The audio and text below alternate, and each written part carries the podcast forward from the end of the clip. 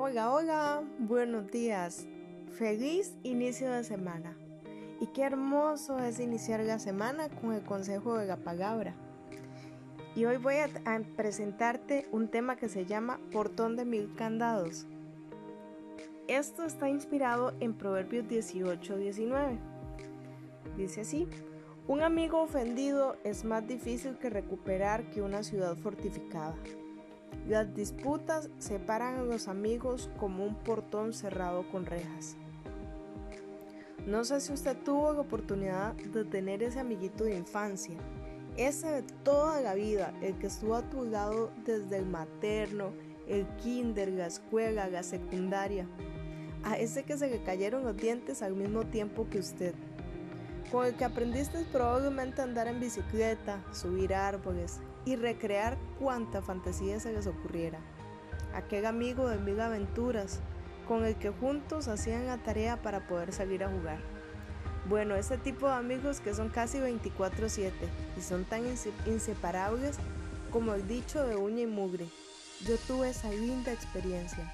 Una amiga muy especial que se volvió una persona muy importante para mi vida.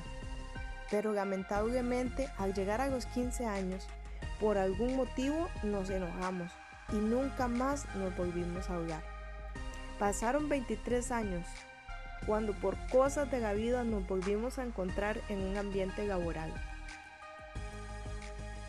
En, en aquel momento nos sentamos a hablar y pues ninguna de las dos recordó el motivo que terminó aquella amistad.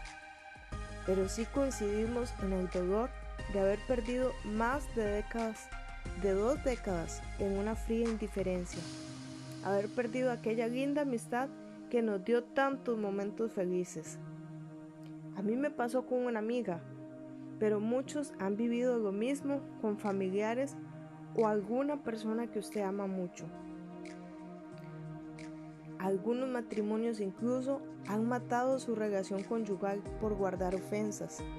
Se han acostumbrado a vivir un divorcio emocional Pueden estar juntos, pero no revueltos, unidos solamente por las apariencias. Muchas veces la falta de perdón son heridas que se infectan y se vuelven odio resentimiento. Esto daña mucho la vida espiritual, ya que incluso nos cierra la puerta del cielo.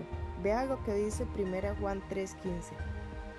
Todo el que odia a un hermano en el fondo de su corazón es un asesino.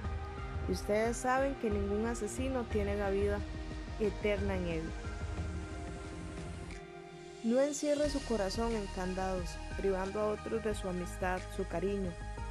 Perdone y pase por alto la falta. Evite perder tiempo valioso que no volverá. La vida es muy corta. El enojo y la falta de perdón son cargas pesadas que solamente dañan al que la guarda.